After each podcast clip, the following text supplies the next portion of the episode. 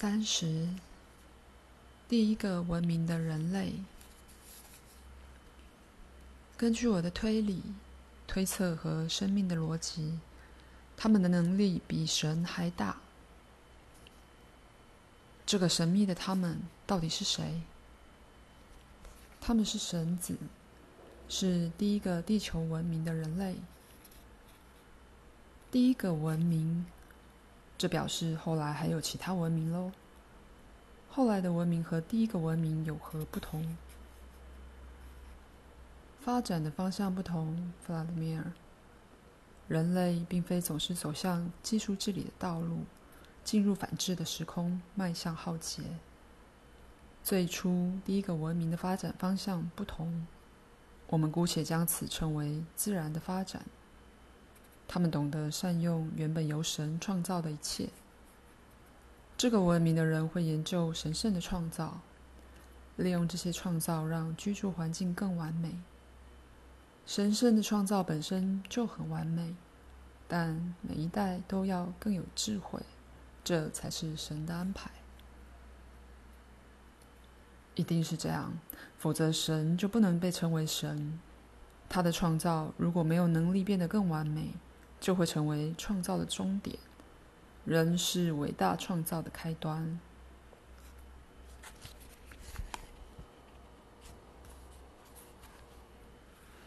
我们现在难以想象第一个文明在神圣的发展下有哪些成就，成就有多高，也不晓得他们在世时的地球长什么样子。照理说，第一个地球文明的人类。在外表上也会与现代人不同，他们拥有理想的体格，身体健康，而且蕴含比现代人多无数倍的能量。他们对于神圣自然世界的初始知识来自于神，他们凭借这些知识让世界更完美。技术治理世界现在有的所有科技成就，在他们那个时代也有。只是以更完美的自然形态存在。有什么可以证明这个文明和他们的成就存在？如果你看到一个大人，弗拉德米尔，难道你需要证据才能确定那个人先是婴儿，然后再来是个小孩吗？不需要，人本身就能证明他曾经是小孩了。这就对了。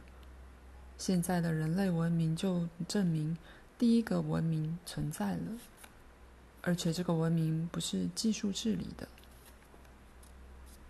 好，不是就不是，但从史料和考古遗迹可以看到，几万年前早期文明的人都是穿着兽皮，拿着棍棒狩猎。科学家还说他们不易取得食物。考古学家发现的是浩劫以后的技术治理文明。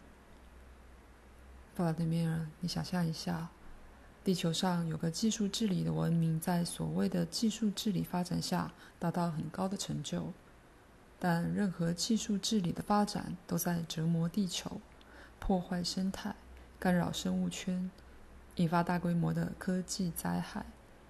掌权者或精英阶级。总能事先知道灾害的来临，准备自救。例如，曾有某个文明就在地球运行的轨道附近，建造了一个有两艘远洋货轮那么大的复合科技建筑。他们在那里躲避地球变迁导致的灾难。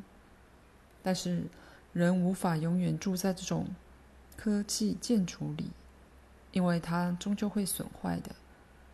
躲过地球浩劫的人在那里住了六十年左右，也生了小孩，但最终还是没办法继续在人造建筑内生存。那里的人开始死亡，于是他们决定回到地球。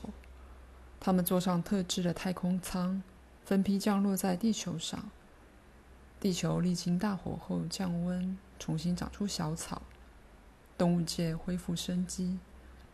并非所有人都落在如这样绿洲般的环境，有些人落在沙漠或滚烫的岩浆中身亡。成功落在还有些许生命的地方的人都觉得自己很庆幸。我让你亲眼看看。你看，总共有六个人走出炙热的太空舱，开心的看着绿油油的草地，享受可以呼吸的空气。有两个小孩，一男一女，好奇地观察醋栗虫和上面的昆虫，还有一个完全没有头发的老人回到太空舱。不久后，拿出一个装着食物的盒子，他把盒子放在地上，看着醋栗虫旁的小男孩和小女孩，然后走向站在附近的母亲。你最好带着孩子离开这个地方，我们所剩的食物撑不到一周了。你的丈夫已经死了，我是你们的远亲，但如果大家开始争夺食物，我可无意保护你们。至少给我们一天的食物吧，自己拿吧，但尽量不要引起别人的注意，赶快离开。女人走向地上的盒子，弯腰假装弄鞋子，实际上是迅速拿起三个装着某种东西的管子，藏进太空衣，接着快步走到孩子的旁边。说要给他们看更有趣的矮树丛后，便带他们远离降落在地的设备。回到地球的人拥有技术治理世界的知识，他们懂得使用电脑和卫星电话，驾驶汽车和太空船，但他们的知识现在毫无用武之地，甚至变得有害。地球上的所有通讯设备和大部分的机器都坏了。仅存的很多设施都有危险致命的辐射。带着儿女离开的母亲延续了她的家族。人类数千年来又朝技术治理的方向发展。考古学家挖掘古代的城市，挖开前人的陵墓时，发现粗糙的狩猎武器，就认为他们看到的是文明早期的原始人，但他们看到的其实是文明末期的人。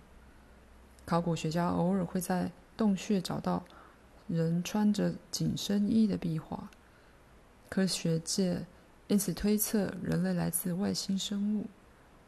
古代人类的知识来自外星人，但他们依旧不去好好思考那些人穿着紧身衣的洞穴壁画，他们看到的是文明末期的人。那。第一个文明现在去哪里了？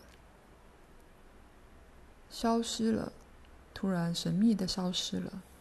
第一个文明消失时，当时的人从宇宙的资讯库移除了有关他们成就的所有资讯。用什么方法移除的，至今不得而知。他们为何要这么做，也只能用推理猜测的。那你的推理是什么，阿纳斯塔夏？我认为他们除了觉得自己主宰宇宙世界的命运，同时也认清他们的内在有反世界、反智的病毒在萌芽。他们知道自己没有足够的免疫力，所以用心智把自己连带自己的成就一起炸毁，将那些被反制、反世界的病毒感染更严重的人留在地球上，这样他们才能走到最后。了解到反制的时空，这让我们这些第一个文明的后代能彻底了解反制的本质，而我们将在星球浩劫的前一刻，平衡自己身上的理智和反智。第一个地球文明的所有成就，会以更完美的形态，在我们内在展开。但是如果像你说的这样，他们的知识会开展，不就表示他们还存在于某处吗？他们在每个人的里面。阿纳斯塔夏突然不说话也不动作。怎么了，阿纳斯塔夏？为什么你突然不说话也不动了？宇宙的空间发生的事情，我感觉到了，弗拉德米尔，我感觉到震动了。你呢？我什么都没感觉到，只有微风在吹。对，微风在吹，但那是断断续续的，是断断续续的，没错。但这代表什么？是发生了坏事还是好事？我不知道，弗拉德米尔。我只知道空间因此出现了骚动。在哪发生的？我想是在我们的湖岸。什么？你是说整个宇宙对那里产生了反应吗？只要出现有趣或不寻常的资讯，宇宙都会有反应。我们快点过去湖岸看看，阿纳斯塔夏。我们快步赶往湖岸。泰加林地形偶尔平坦时，我就试着用跑的。我们一路上只坐下来休息了一次，便又叙述往湖岸前进。